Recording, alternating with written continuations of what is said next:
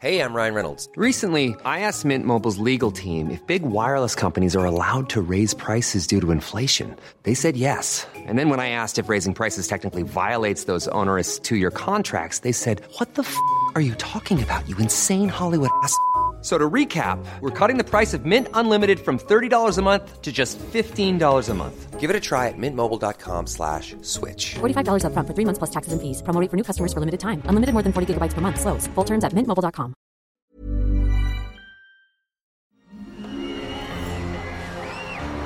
Arcadia Media.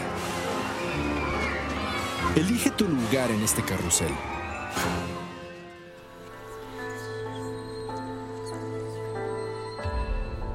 El cambio induce la transformación de perspectivas que conducen a la modificación del mundo a partir de nuestro universo personal. ¿De dónde nace el impulso que detona ese cambio? ¿Cuál es la fuerza que nos lleva a cuestionarnos a nosotros mismos? Cruzar los obstáculos, venciendo el miedo y convertir esas ideas en una realidad. Exploremos la fuerza detrás de las ideas que a diario son lanzadas al infinito. Hagamos un cambio, todos juntos. Esto es Héroes, por cultura colectiva.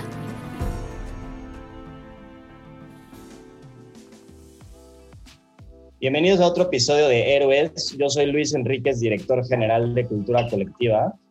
Y yo soy Jorge del Villar, director de contenidos de Cultura Colectiva. Con nosotros hoy está Fer y Billy Robsar, que son fundadores de Lemon Studios, que han hecho producciones como Señor Ávila de para HBO, eh, han ganado varios premios internacionales de Emmys, este, y además ahorita están trabajando en, en series que seguro todo el mundo conoce como Monarca y Control Z. Entonces, pues, bienvenidos, nos encanta tenerlos aquí. Gracias. Muchas gracias. Pues para empezar, creo que la clásica pregunta, pero siempre es importante y, e interesante es, o sea, ¿cómo, de dónde viene esta inspiración? O sea, ¿cómo ustedes empiezan su carrera de querer generar contenido, no? Y, creo que a nosotros nos han contado la historia de que a los 8 y 12 años empezaron a hacer cosas y grabar y todo esto, pero queremos entender dónde viene esta inspiración y qué ideas se contaban en la cabeza y las anécdotas que estaban viviendo en esa época. Pues mira, yo creo, yo creo que al final del día, eh, ¿en dónde vas a tomar esa decisión? ¿En qué momento de tu vida vas, te va a caer ese...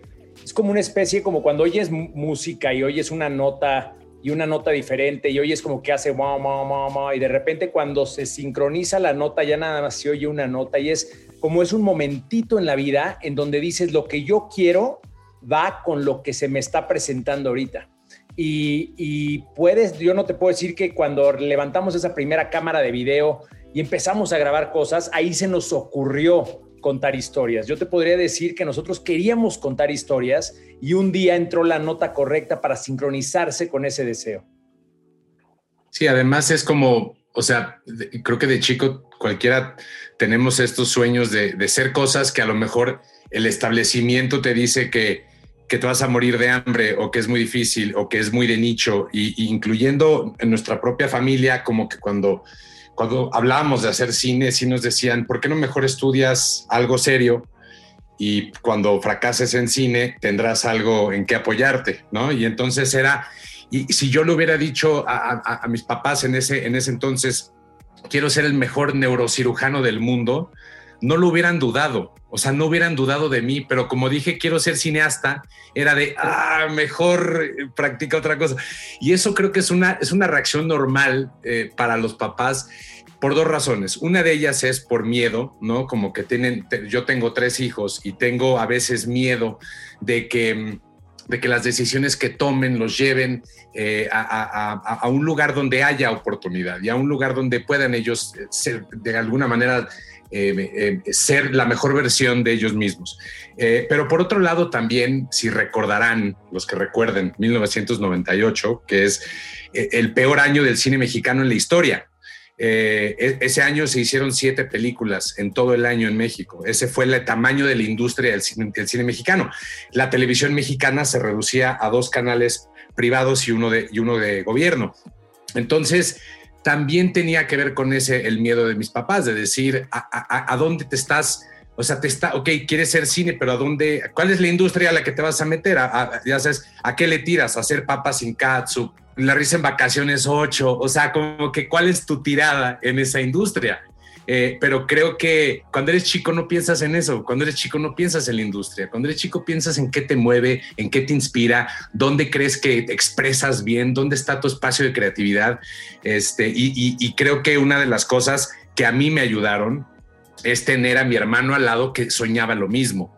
Si yo hubiera sido eh, solo uno en la casa que quisiera hacer cine, pues te puedo decir que los retos hubieran sido mucho más difíciles porque tendría más ejemplos de gente que tomó el camino correcto y no, no gente que quiso ser cineasta. Pero tener un hermano que también quiere ser cineasta, creo que nos dimos fuerza en ese entonces. Imagíname de neurocirujano, No hay manera, cabrón. Y, de alguna forma digo, ¿no? Entre hermanos definitivamente siempre hay como este tema de, del chico sigue el mayor. En este caso, identifican eso o de dónde viene esta simbiosis de decir, porque digo, si es difícil que exista un cineasta en casa, que haya dos, o sea, ¿cómo, cómo, cómo ocurre eso, no? No, Fer y yo siempre fuimos iguales, o sea, cuates, o sea, muy, muy rápidamente, si ahorita nos pusiéramos de pie, nos diríamos juntos, te das cuenta de que Fer ya me saca como, como un par de pulgadas, entonces eh, siempre fuimos como del mismo pelaje, o sea, como que jugábamos lo mismo, nunca lo vi como mi hermanito chiquito, ni él como mi hermano grande, este, entonces, pues como que fue algo que fue de voltear a ver al otro y decir, va, va, va, y de repente va.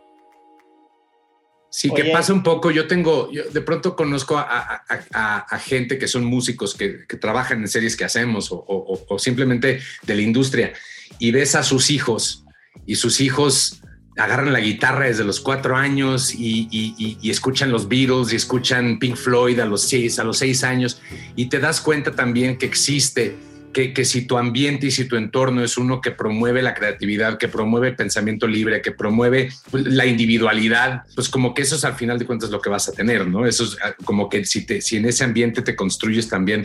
Y creo que, y yo he visto un cambio brutal entre la generación de mis papás y de los papás de mis amigos y la generación de mis amigos y yo que tenemos hijos. Creo que hay un shift de mentalidad eh, brutal, por lo, menos, por lo menos en términos de que, digo, yo me acuerdo a Billy a mí nos llevaban, lo peor que nos podía pasar en las semanas que nos llevaron a misa los domingos, porque nos reíamos, porque escuchábamos el y si duda y nos reíamos y nos, y nos sacaban de, nos corrían de misa, que era lo mejor que nos podía pasar. Entonces desarrollamos el sistema de reírnos en misa para que nos corran de misa. No pasan de esta historia, ¿no? De, de, estos dos hermanos de 8 y 12 años, ¿no? Agarrando una cámara, haciendo novelas, historias, este, riéndose en misa y todo este desmadre, a a rápida, de repente años después hacer como el tema de Matando Cabos, que fue una de las, yo creo que cosas que nos ha marcado a muchos este, en nuestra generación, ¿no? Entonces, ¿cómo, se da ese cambio? ¿Cómo llegan a ese momento o a, ese lugar? Pues mira, lo, lo, que decíamos Fer y yo siempre, y esto me acuerdo perfecto, era que no queríamos ser productores de tarjeta de presentación. O sea, nada más ya sabes, el soy productor y traes tus tarjetas porque ya te hiciste tus tarjetas y ya eres productor nuestro tema siempre era, queremos ser productores o poner la productora cuando tengamos el primer proyecto.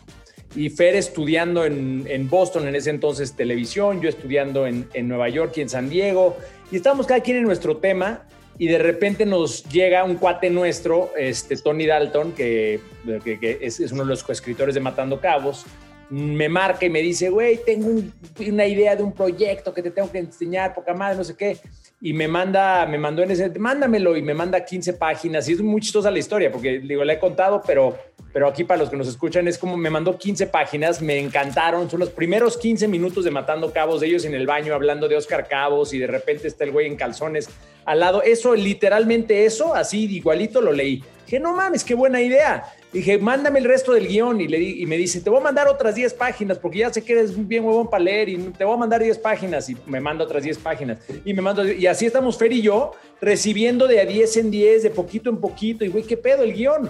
y nos enteramos tiempo después, hicimos Matando Cabos, todo, y nos enteramos tiempo después que no había guion, que no existía el guion de Matando Cabos.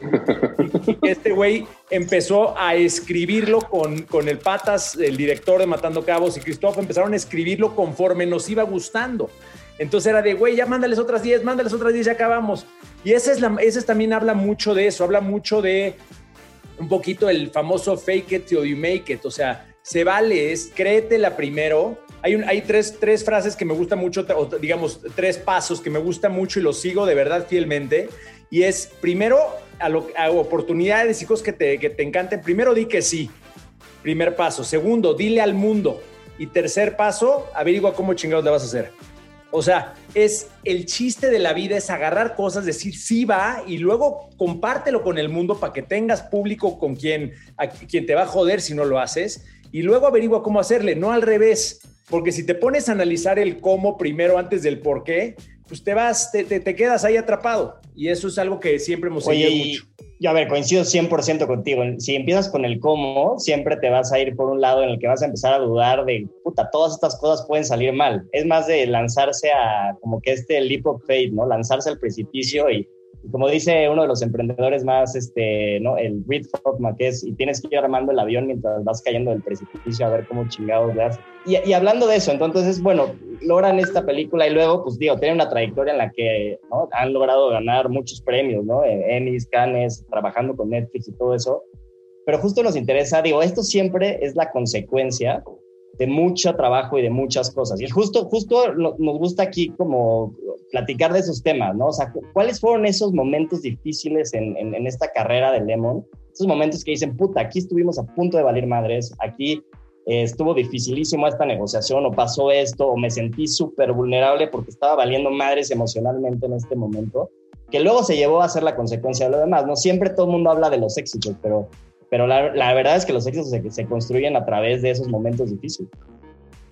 Pues mira, eh, creo que para nosotros profesionalmente una, una, cosa que pasó fue que es bueno y malo, pero Matando Cabos y Kilómetro 31, que fueron las primeras dos películas que hicimos, y los dos fueron un madrazo, y los dos les fue increíble, y los dos rebasaron taquilla eh, de esperada, los dos eh, se volvieron como medio dentro de sus nichos, se volvieron como cine de culto y nos confiamos. Y, fue una situación donde dijimos, ya entendimos, lo que faltaba nada más eran géneros distintos, voces distintas, faltaba, faltaban huevos, faltaban, eh, ya sabes, este, proyectos que tuvieran, este, que, como que de alguna manera sí se la creyeran que el cine mexicano podía ser el, el, el cine fuerte en México. Y al creérnoslas, pues empezamos a, abrir las puertas a proyectos que no necesariamente le habíamos dedicado el tiempo que a Matando y a Kilómetro. Y, las estructuras también financieras de ellas operaban desde todas las películas van a ser madrazos. Entonces nos empezamos a llevar sorpresas con la tercera, cuarta, quinta película que empezamos a ver que no eran, que, o sea, que no eran madrados en taquilla y no solo eso, habíamos arriesgado tanto este, en el nuevo género, en, el nuevo formato, que, que, nos, nos, dimos como cuatro madrazos seguidos donde regresamos a la distribuidora un día, y me acuerdo perfecto esta junta, regresamos a Videocine, la distribuidora que nos había padrinado Matando Cabos y Kilómetro, y nos sentamos pidiéndoles dinero para una película nueva y nos dijeron, no sabemos cómo decirles esto, pero Lemon no es garantía.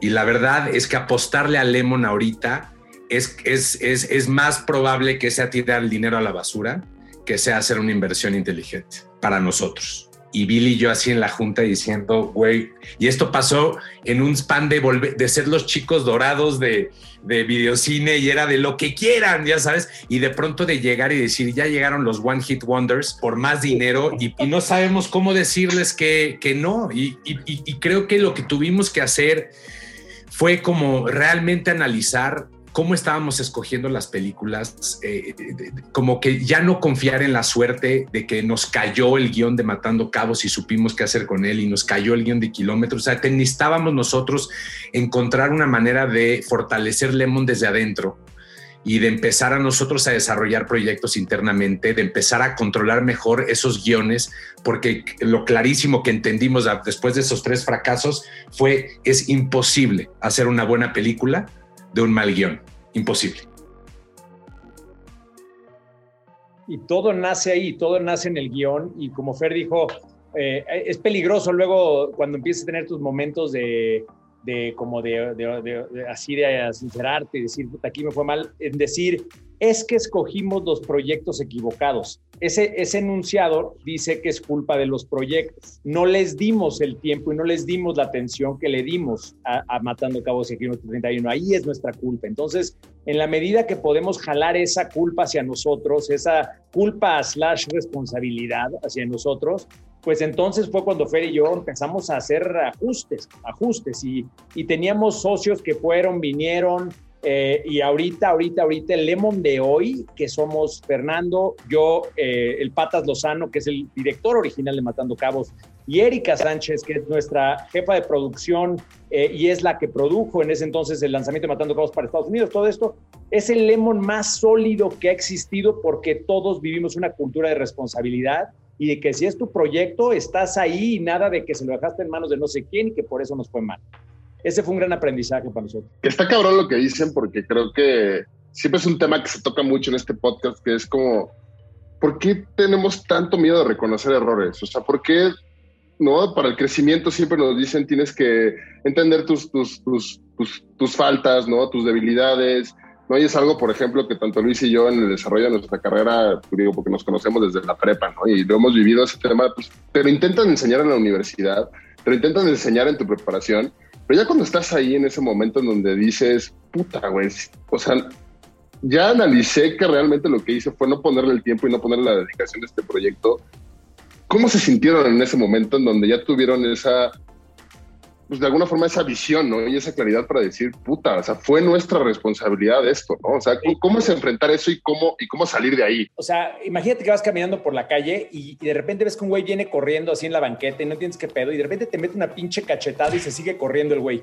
O sea, te quedas pinche traumado de que qué pedo con ese güey que me va a meter un putazo. Prefiero que el güey se pare, me diga, hijo de la chingada, hiciste esto y me da una cachetada al, al otro. Entonces es lo que a mí nosotros nos pasaba. No entendíamos por un buen rato qué estábamos haciendo mal. Entonces, yo sí te digo, y Fer también creo que te lo puedo decir porque lo hemos hablado, Fer y yo, cuando ya de repente dices, a ver, al, a sentarte al room, a al guion, a sentarte a escribir, a analizar en tu caso, eh, de repente Luis, pues es, a ver, el PNL de la empresa, a ver, el, el, si no tengo claro cómo va, para dónde vamos, cuál es la visión, no nos vemos en cinco años, no te sientes con tus socios y lo platicas, si no lo entiendes, si no entiendes por qué te va a ir mal, y por qué te fue mal, pues hay una ansiedad horrible de, no tener la información. Entonces yo sí te digo, yo, yo, yo, puta, no mames, cuando de repente dijimos, ahora sí que regresando al tema de la iglesia, ¿no? Pero me aculpa aquí, o sea, pues dices, pues sí, soy yo y, tienes chance, ese, ese, es el, este ya es el final, es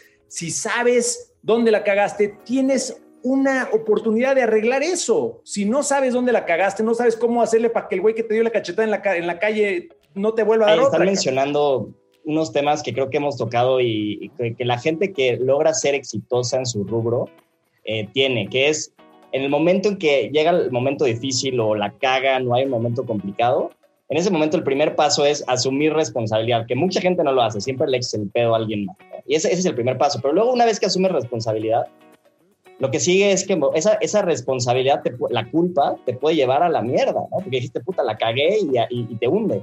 Y entonces es donde viene el coraje y la fuerza. Y, esa fuerza es la que, digamos, saca adelante ¿no? Eh, eh, a, los, a los emprendedores, a la gente exitosa con la, con la que hemos platicado constantemente.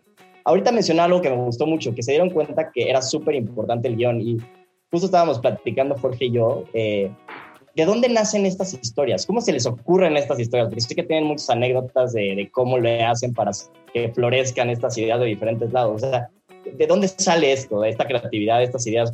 ¿Cómo le hacen ustedes para, eh, qué, métodos utilizan? Sabes que curiosamente, o sea, tiene mucho que ver con la imaginación y, es la imaginación es algo que todos tenemos y, aunque haya gente que dice, este, no, yo, hay mucha gente que cuando le pide su opinión de una película te dice, no, bueno, yo no, yo no sé nada de cine, ¿eh? yo nada más te, te doy mi opinión y le dices, no, sabes todo de cine porque el cine, el cine se hace para que tú lo disfrutes. Entonces, tu opinión es la que más cuenta. ¿No? Y lo mismo con la música. O sea, la gente tiene esta idea de que tiene que ser músico para opinar de música, tiene que ser cineasta para opinar de cine, eh, tienes que ser escritor para opinar de libros. Y no, y no es cierto. De la misma forma, la gente cree que la imaginación es como una cosa que vas perdiendo conforme vas creciendo y llega un momento en el que ya no tienes acceso a ella. Y la verdad es que la imaginación es como cualquier músculo. O sea, tú entre más lo fortaleces, más lo tienes, más lo usas, más llega. Y entonces pasan cosas cuando no estás acostumbrado a escribir Em, pues se te puede ocurrir una cosa de pronto, pero cuando estás acostumbrado a sentarte y la disciplina de escribir constantemente, las ideas llegan, las ideas existen, existe, Billy y yo hablamos como de este otro plano encima de nosotros donde viven todas las ideas y donde tú construyes ya sabes, un mecanismo a través del cual tienes acceso a ellas. Pero ojo, si no estás listo para agarrarla o no estás trabajando y estás echando la hueva, las, las ideas vienen tan rápido como se van. Pero si estás trabajando, con, no sé quién lo dijo, pero no quiero errar en la persona, pero que cuando, cuando me agarre, exacto, cuando me agarre la inspiración, que me agarre trabajando. Pero es esa parte donde, donde justo veía un TED el otro día de la, de la escritora de Eat, Pray, Love, que hablaba de que lo más difícil para ella es escribir su segundo libro porque el primero fue el madrazo que fue. Entonces ella lo que decía era que en la época de los griegos, este, ellos no creían que, la, que el ser humano era un genio. Ellos creían que el genio era un ser, un ente espiritual que habitaba, que vivía junto a ti y que te daba acceso a todas estas fuentes de inspiración. Pero entonces, de cierto modo, si tú estabas Em, como si tú estabas abierto a recibir esta alianza con este genio, entonces la persona inteligente que publicaba un libro o un poema o una obra de teatro o una canción o lo que sea, era que tenía una buena conexión con su genio, pero no era esa persona. El ego no era de que, ah, yo soy un chingón, sino era de, tengo una conexión con lo divino. Y lo divino, por decirlo divino, por decir una palabra, pero eso es lo que Bill y yo creemos que es la fuente de la inspiración, la fuente de la imaginación.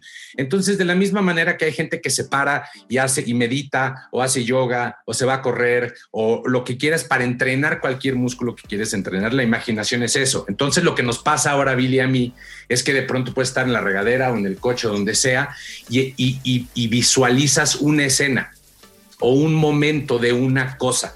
Y entonces me habla Billy y me dice, ok, a ver, eh, en una casa, no sé qué, pero en el piso de abajo vive esta gente, en el piso de arriba vive gente en otra época y es como de viaje en el tiempo.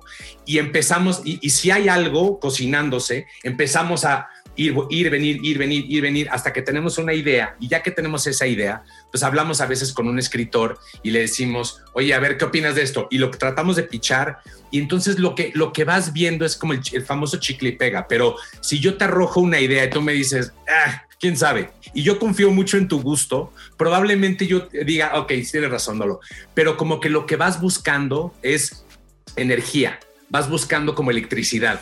Entonces yo suelto una idea y si siento que hay una conexión eléctrica contigo, entonces la idea me emociona el doble y a lo mejor ya estamos construyendo, pero realmente seguimos dependiendo de eso, aunque, aunque Billy especialmente es un gurú en cuanto a, estructuras narrativas y podrías desarrollar una película desde la estructura hasta lo creativo, hasta digamos, de la forma y agregarle el fondo, la mayoría de las veces empezamos con el fondo y le agregamos la forma, ya sabes, y lo, estructuramos, pero, pero seguimos recayendo en, esa fuente que ha inspirado a todos los seres humanos en cualquier momento, que es la imaginación.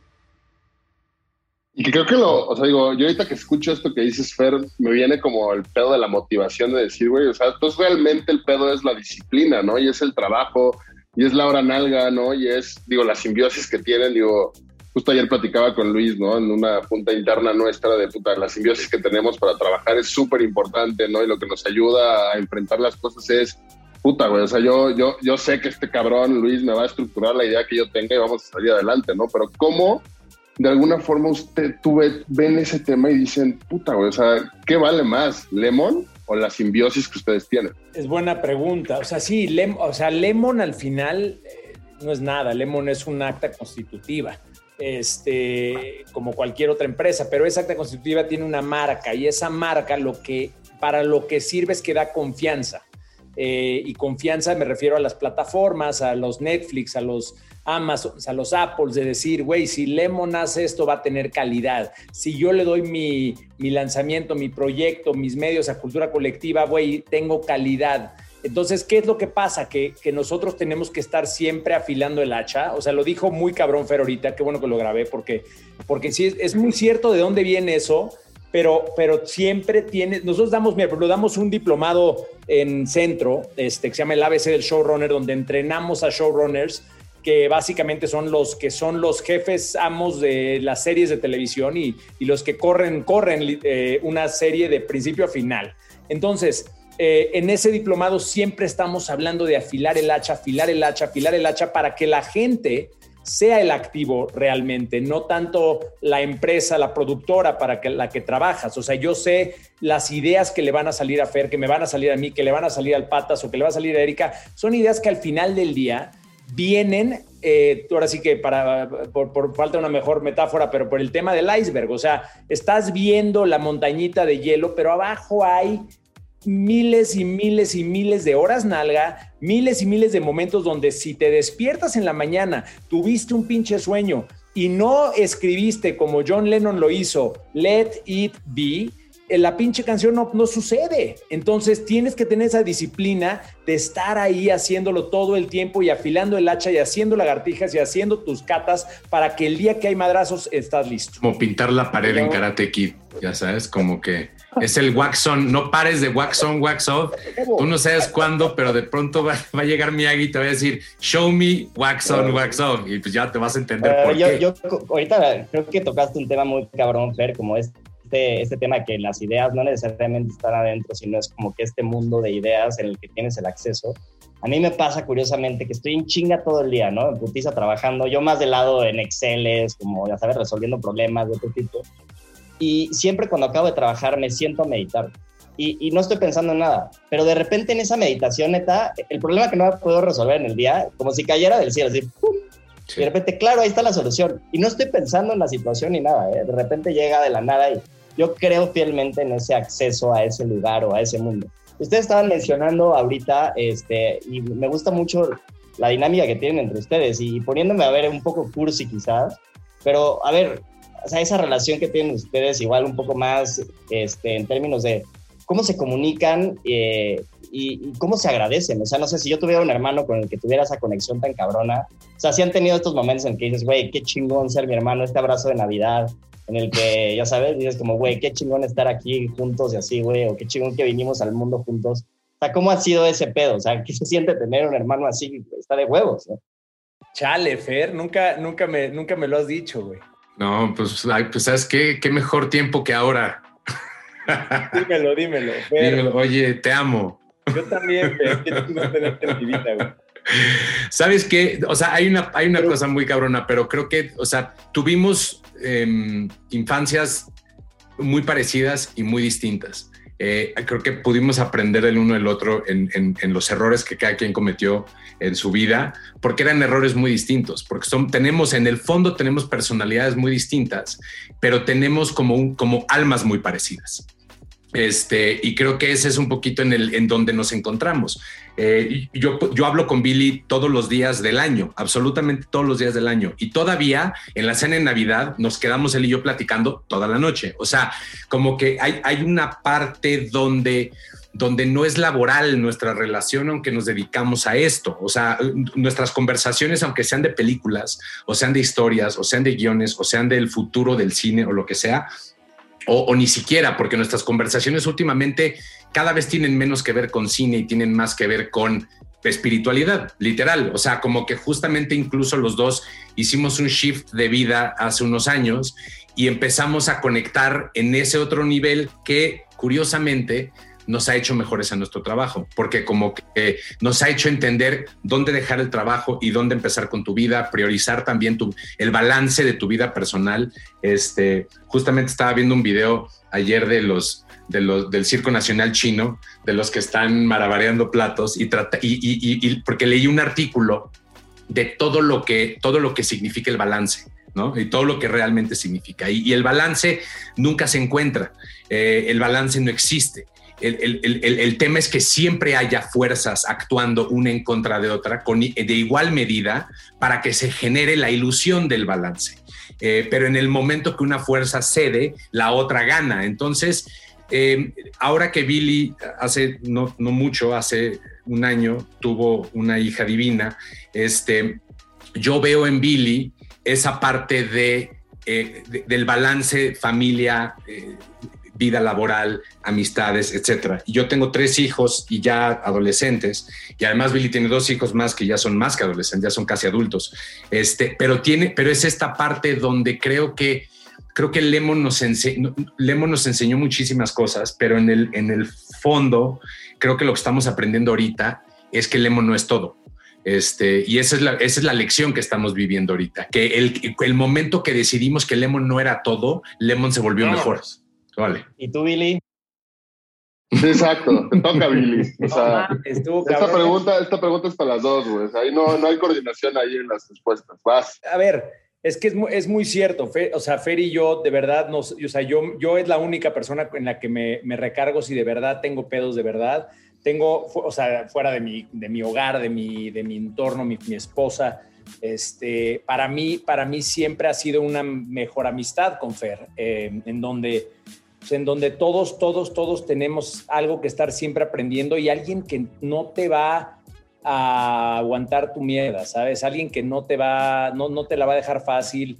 Eh, perfectamente sé que si algún día yo me estoy pasando de lanza en algo, Fer es el único que me lo va a decir, de, o sea, yo creo que ni mi mamá ni, mis, otras hermanas tal vez no, pero, pero con Fer sí tengo eso. Entonces, sí somos muy afortunados, no te, no te lo voy a negar. Si ahorita alguien está oyendo este podcast y dice, puta, ok, chingón, pero pues ¿dónde? yo no tengo ese hermano, que entonces ya valí madres. No, tener esta relación de hermanos no es lo que nos define, lo que nos hace, eh, nos hace más fuertes, por supuesto, es nuestro unfair advantage, por supuesto, eh, pero al final de todo eh, tienes que entender que pues todo depende de ti. Esto se lo digo a la gente que no tienes hermano, que no tiene de repente ese guion que les llega a sus, a sus, a sus manos de Matando Cabos, que puede ayudar a que tenga el catarsis que necesitaba en, en ese momento su carrera todo depende de ti y tú tienes que creértela. Hay un dicho que me gusta mucho que la gente que, que, me, pasó ahorita con una persona en el, equipo de desarrollo de Lemon, es que no puedo hacer esto, es que no puedo hacer esto. Y hay un dicho que me gusta mucho que dice Tony Robbins, que dice, si crees que puedes o crees que no puedes, tienes razón. Y, y, la gente tiene que creer que puede, esa persona, y si cree que no puede, chingón, también tiene razón. Entonces, para mí, Fer es este sounding board en donde donde tenemos los mismos gustos, pero no, y esto lo digo no para, para nada menospreciar una relación increíble que tengo con Fer, pero para decir que si no tienes eso, si estás escuchando este podcast y no tienes eso, no hay pedo, no lo necesitas, búscalo en un amigo, búscalo en una pareja, búscalo en un hijo y puta, en el mejor de los casos, tenlo adentro de ti. De acuerdo, y, a ver, creo que también definitivamente... Eh, mucho de la intención de este podcast es la profundización de la gente.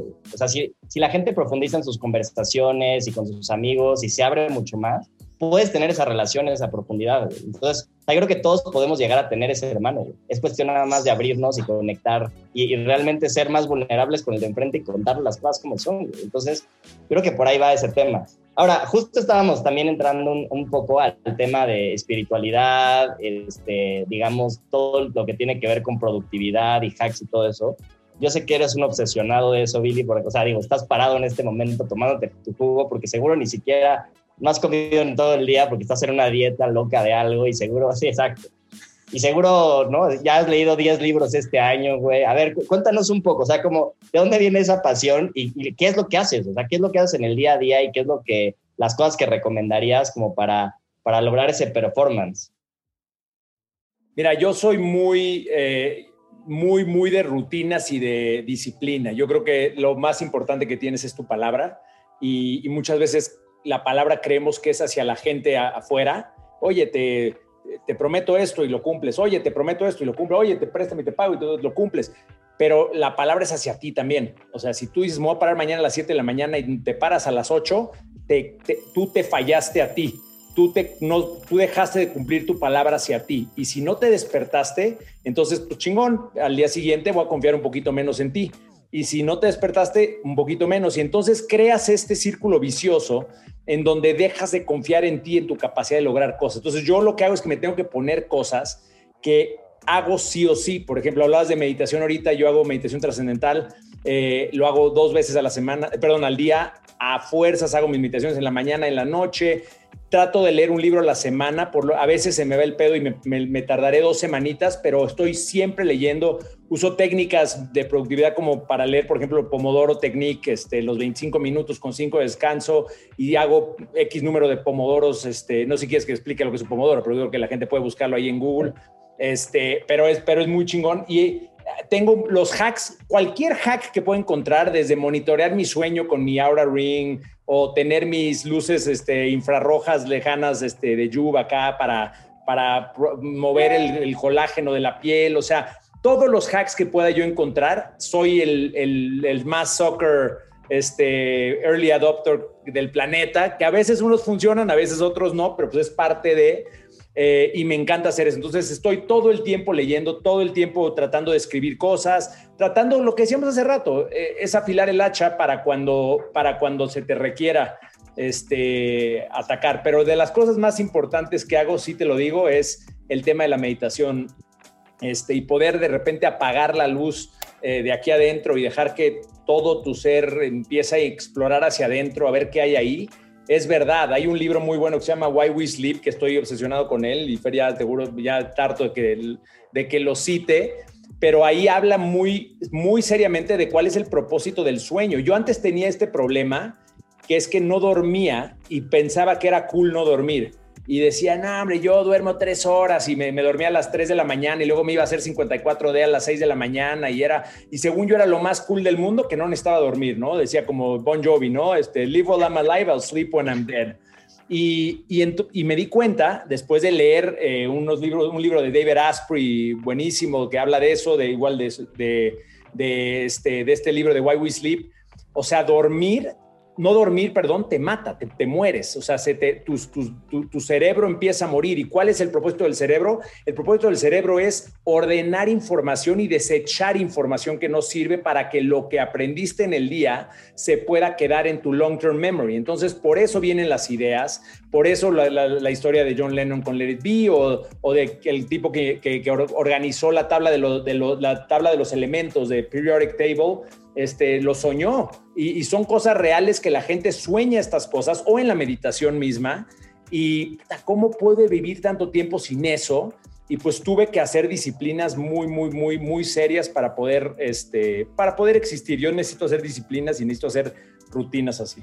Oye, Fer, ¿y, y tú cómo, cómo te adaptas a esto, no? O sea, ¿cómo, cómo de alguna forma también, porque pues, o sea, en estas mismas simbiosis también pues convives con esta con esta parte que dice Billy, ¿no? ¿Cómo, cómo ha sido eso para ti y qué, te, qué te ha cambiado también a ti en tu, en tu día a día, ¿no? Si tú compartes igual ese tema de la, de la macrodisciplina y el orden en todos los aspectos. Yo creo que yo lo admiro muchísimo, ese lado, no lo comparto al 100% porque no, no lo, o sea, hay una parte donde yo fluyo mejor en un estado más relajado que disciplinado pero me encanta leer, me encanta, o sea, compartimos libros, justo ahorita estoy leyendo un libro que se llama Breath, este, de James Nestor, que habla de, de la respiración y habla de todos los estudios que han hecho acerca de cómo estamos respirando mal, cómo somos, el ser humano es, es este, eh, se ha convertido en mouth, mouth breather, y en lugar de nose breather. Y te explica todo el cambio evolutivo a raíz de eso y todo el cambio de que, que, que existe en los corredores olímpicos cuando empiezan a adoptar una mejor respiración. Y te das cuenta también, es el tipo de cositas que dices, órale, ¿qué he estado haciendo mal todo este tiempo? He estado respirando mal todo este tiempo. Yo, yo corro mucho. A mí correr es mi, es mi además de que, de que medito, la corrida es como mi segunda meditación entonces, cuando leo, leo en casa y cuando corro, hago audiobooks. El audiobook para mí es heaven. Este, me encanta, me encanta. Yo me, me, me desgasto los créditos de audible.com como loco. Pero, pero no te pasa que dices, güey, ¿por qué voy a ir una rola? O sea, ya la oí. Ridículo. Aparte es muy chistoso porque todavía, to, creo que todavía le dices a alguien, te dicen, ah, viste, y este libro que no sé qué, dice, sí, lo escuché. Y todavía hay algo ahí raro. todavía se siente, te sientes, te sientes como tramposo, un poquito, pero eso se está yendo. Este, pero justamente como que a mí me encanta el early adoption de Billy porque pues literal es como tener un focus group en tu familia. Entonces como que te va diciendo esto sí, esto no, esto ya lo probé, esto es puro bullshit, esto es de verdad. Y entonces voy adoptando las cosas que me van funcionando definitivamente desde un lado un poco más relajado, a mí la, la disciplina Este, digo, es de, es de cada quien, pero yo, yo admiro mucho esa disciplina, pero soy un poco más budista en el middle path, ya sabes, ni muy, ni muy tensa la cuerda, Justo ni muy ahorita ya eh, eh, que nos metimos en estos temas, estaría bueno, eh, una de las preguntas que siempre hacemos en este podcast, este, ya en la parte de- en la que vamos concluyendo, es justo este tema de filosofía de vida, ¿no? O sea, ¿cuál es su filosofía de vida y hacia dónde ven su camino hacia adelante? ¿no? O sea, ¿cómo, ¿cómo ven su camino hacia adelante desde la parte de la empresa, la parte de negocios, pero también a nivel personal, crecimiento espiritual? Este, ¿Hacia dónde van, no? ¿Hacia dónde van como personas, como empresarios? Este, ¿Cuál es su filosofía de vida, no? ¿Dónde quieren estar hacia adelante? Eh, como para ir concluyendo el podcast. Es una pregunta, es una pregunta que se pregunta con frecuencia, ¿no? Este, ahora sí que es dónde te ves en dos minutos, ¿no? Este, pero pues tienes que estar siempre, siempre rearmando esa pregunta. Y, pero como filosofía de vida, creo que sí se podría contestar en el sentido de qué crees que es importante. Y, y yo creo que hay algo adentro de cada uno de nosotros que nos dice bien o mal. Eh, y tú puedes hacer hay gente que si no tiene una empresa que vale un billón de dólares es miserable esa persona. Eh, hay gente que, al final dice, güey, con que yo saque para pagar la escuela de mis hijos y, los gastos fijos es lo que necesito, güey. Y, y entonces yo, yo, yo, Billy, creo que, que siempre y cuando podamos seguir jugando en lo que estamos haciendo a nivel profesional, no buscamos, yo no busco un tema eh, en, donde, en donde ya se vuelve un tema de valgo tanto, valgo tanto, valgo, qué chingón, qué chingón que le vaya muy bien, porque entre más valga tu empresa, pues más puedes darle seguridad económica a muchas familias también, más puedes producir lo que quieres producir sin tener que depender de lo que quieren que produzcas, pero no hay una ambición de ese tipo eh, económica. Eh, ahora, dicho eso, eh, siempre vamos a estar buscando el nue- la nueva cosa, porque la nueva cosa, eh, si por consecuencia te lleva a evaluaciones y a cosas y a mm, situaciones gigantes, qué padre, pero la nueva, la nueva cosa es importantísima.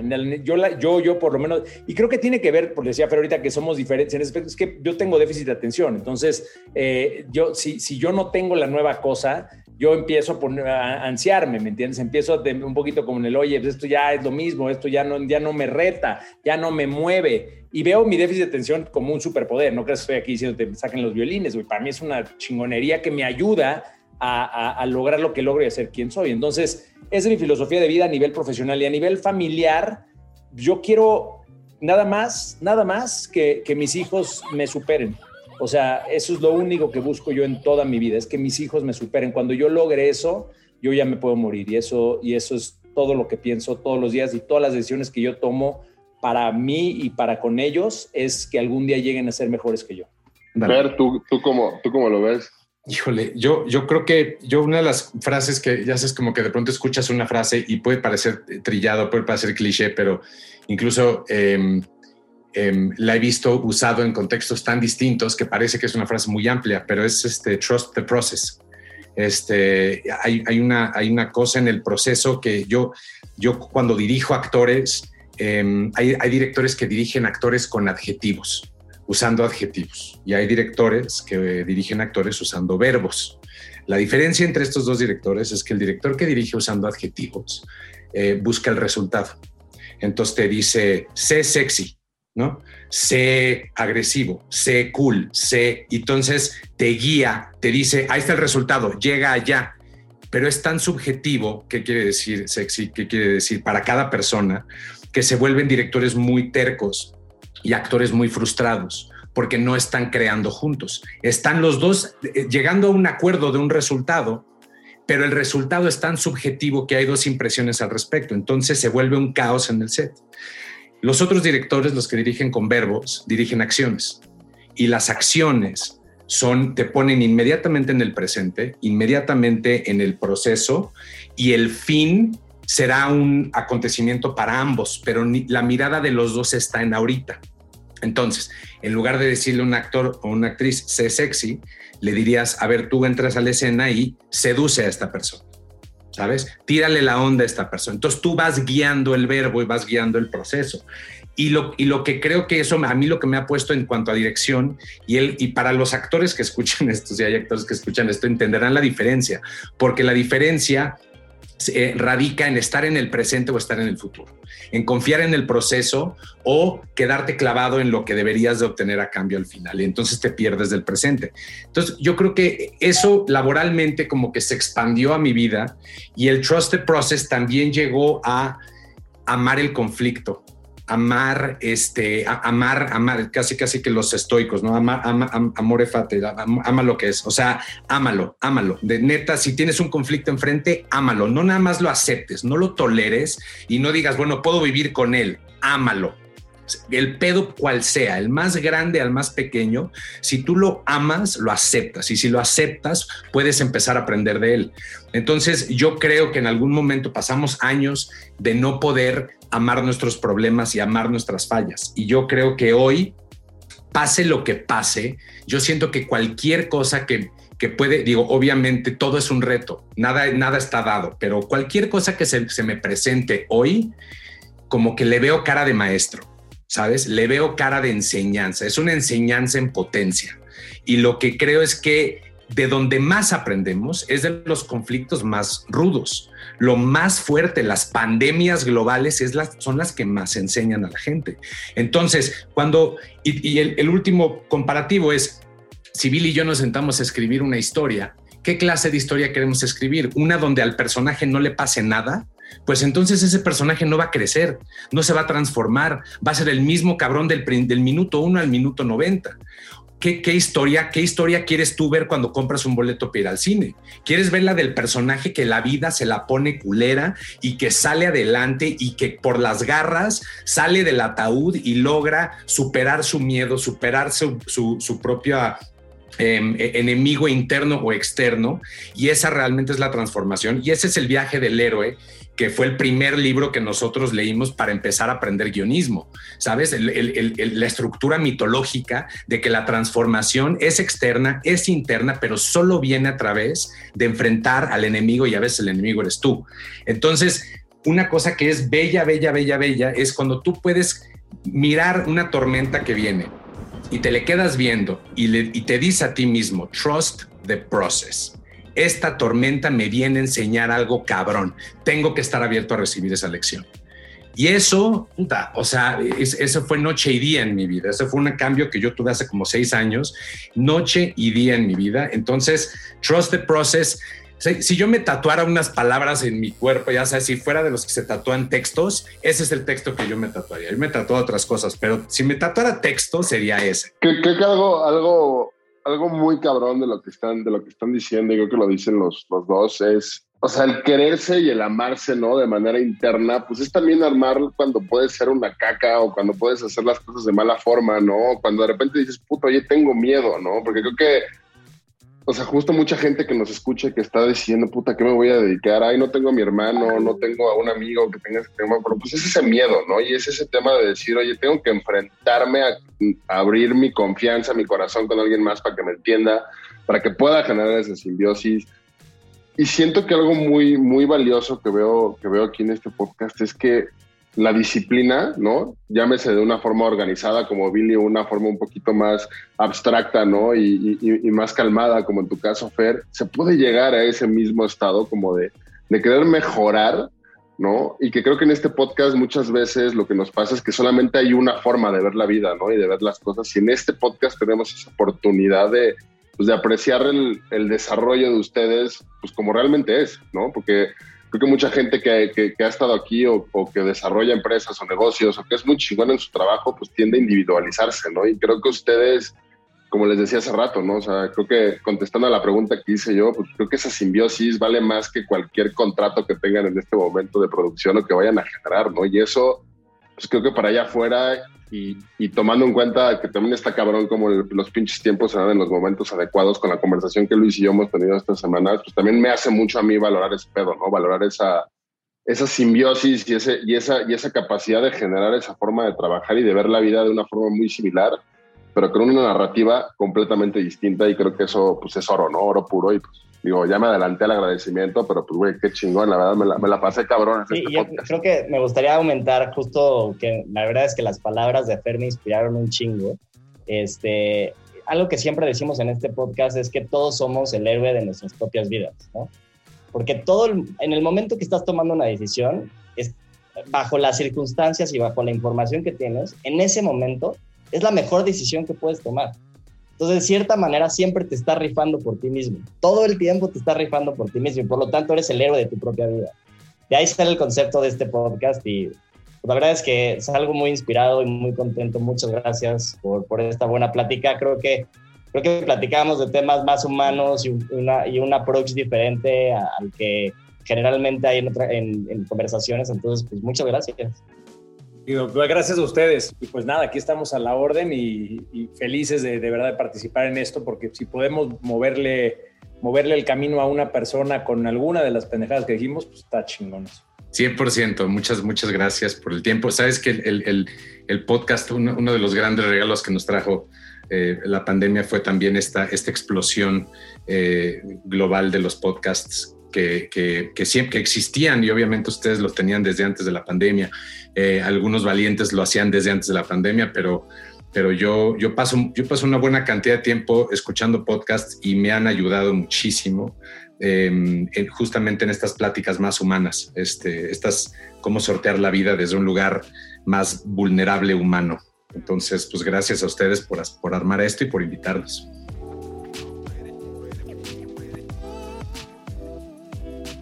No, hombre, pues creo que para cerrar nada más me queda, me queda la misión para, para todos de, de, buscar a ese hermano, buscar ese Fer, buscar ese Billy y, y que de alguna forma creo que lo, lo, más importante con lo que nos podemos quedar es que trust the process, me la, me la quedo, no me la voy a tatuar, pero me la quedo muy grabada en la, en la mente. Y pues que creo que ese tipo de, de disciplina y de, de aficiones trascienden el talento, ¿no? Y creo que muchas veces nos metemos en un tema de creer que solamente las personas virtuosas son las que salen adelante. Y pues no, las personas no introspectivas, emocionales y también con una disciplina de trabajo impresionante pueden salir adelante. Entonces, pues gracias por escuchar Héroes. Nos vemos la siguiente semana.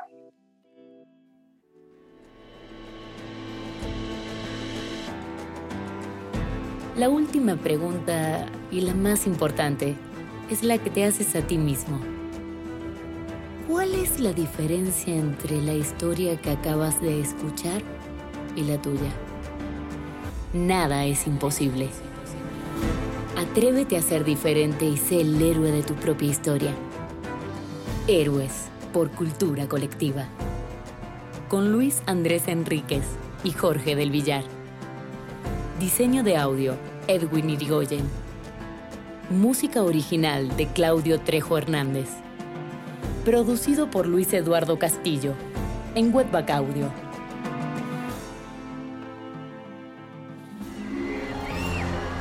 Arcadia Media.